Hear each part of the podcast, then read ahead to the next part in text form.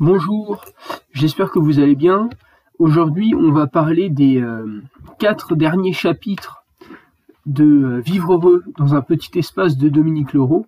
Et on commence tout de suite avec euh, le chapitre 5, Comment faire d'une surface restreinte un petit paradis. Là, Dominique Leroux commence avec une phrase que j'aime beaucoup qui dit le confort c'est 90%, 98% de bon sens et 2% d'esthétisme. Et euh, elle nous dit aussi qu'un intérieur minuscule, s'il est bien conçu, peut s'avérer euh, plus spacieux qu'un autre plus grand, mais qui n'a pas bénéficié des mêmes euh, techniques d'agencement. Elle nous donne l'exemple de la cuisine, et elle nous dit qu'une cuisine peu, plus petite est plus fonctionnelle car tout est à portée de main. elle enchaîne aussi sur un autre exemple euh, que je trouve très intéressant, surtout si vous avez un petit espace comme un studio. Et elle nous propose à la place du lit un futon. Euh, ce lit japonais qui est très facile euh, à déplier et à replier et à ranger dans son armoire.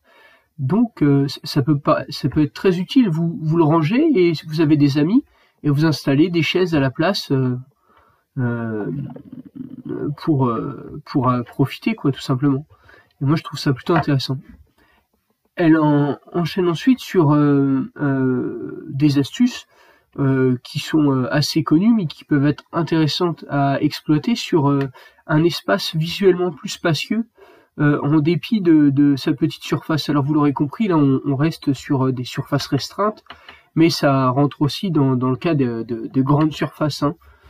Et elle nous dit que avoir des couleurs claires, ça agrandit l'espace, ça agrandit la pièce, elle nous dit par exemple que euh, mettre euh, la tranche des livres euh, du côté où il y a les pages, ça fait plus, lumineux et ça fait plus sobre, ça rend plus d'espace.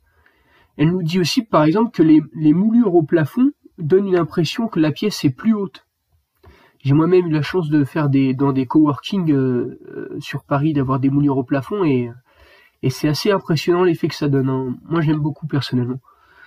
Et enfin, elle nous donne une troisième astuce, c'est euh, de mettre des miroirs un peu partout chez soi pour refléter la lumière. Et je dirais même que d'en avoir un dans son bureau, c'est très intéressant. Ça permet d'avoir une, une, motivation supplémentaire. Hein. Ça a été euh, avéré euh, à travers des études que le fait d'avoir une d'avoir un miroir dans lequel on peut se regarder renforce sa volonté.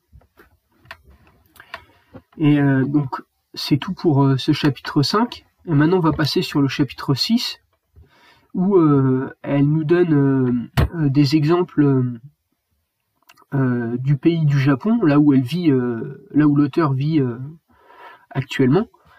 Et elle nous dit par exemple que il est important d'avoir de la nature chez soi, même un, petit peu, et que on pourrait très bien s'inspirer des jardins euh, traditionnels de Kyoto, des jardins miniatures, euh, qui permettent de faire de très belles choses avec un petit espace, un jardin zen. Et elle nous donne aussi comme référence que les plus petits jardins du monde viennent de Chine et s'appellent Penjing. Là, c'est tout petit chapitre. Donc on enchaîne sur le l'avant-dernier. Euh, et ce chapitre se nomme De la cabane à la maison bijoux.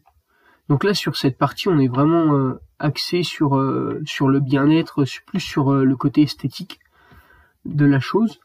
Mais bon, il faut tout et je vous laisse la suite. Et elle nous dit que un nouveau concept s'est développé notamment aux États-Unis. Ça s'appelle les tiny house, des maisons en kit de 15 à 30 mètres carrés à construire en deux ou trois semaines et qui coûtent moins de 30 000 euros. Euh, ils en font aussi référence dans le, documentaire sur Netflix, sur Netflix The Minimalist. Et euh, si je ne m'abuse, ils ont aussi un podcast euh, qui est en anglais, bien sûr. Mais si vous parlez anglais, c'est super intéressant. ensuite, elle, nous propose, par exemple, de pouvoir faire un, tour d'Europe pour visiter les les, euh, les maisons les plus des maisons petites mais vraiment bien agencées. Et elle nous parle de la maison de Flaubert où il travaillait. Et elle nous parle aussi alors d'un architecte japonais, Tadao Ando, qui a construit un logement de sur quatre étages et un sous-sol euh, sur seulement 4 mètres carrés, en fait. Complètement habitable. Donc c'est assez euh, surprenant pour montrer qu'on n'a vraiment pas besoin de beaucoup d'espace pour, euh, pour combler les, les, les, besoins naturels, manger, dormir. Enfin, elle, finit par ce dernier chapitre, le chapitre 8, sur le futur de l'habitat, et euh, elle nous dit que pour sauver la planète, nous avons besoin d'utiliser moins de machines, d'acheter moins et d'avoir moins d'enfants, de vivre euh, et de vivre dans un de plus petits espaces. Elle nous dit que dans les dans le futur, euh, les petits espaces deviendront peut-être une nécessité et elle met en cause les problèmes de logement dans les grandes villes et avec une économie parfois incertaine et des ressources naturelles qui se raréfient. La conclusion de l'auteur est donc celle-ci. La meilleure façon de vivre, selon elle, est de façon raisonnable, du juste milieu avec un équilibre entre action et inaction, entre pauvreté et richesse, entre le grave et la légèreté, entre le sérieux et l'excentricité. Voilà, c'est tout pour euh, la fin de ce résumé de livre. J'espère que ça vous aura plu.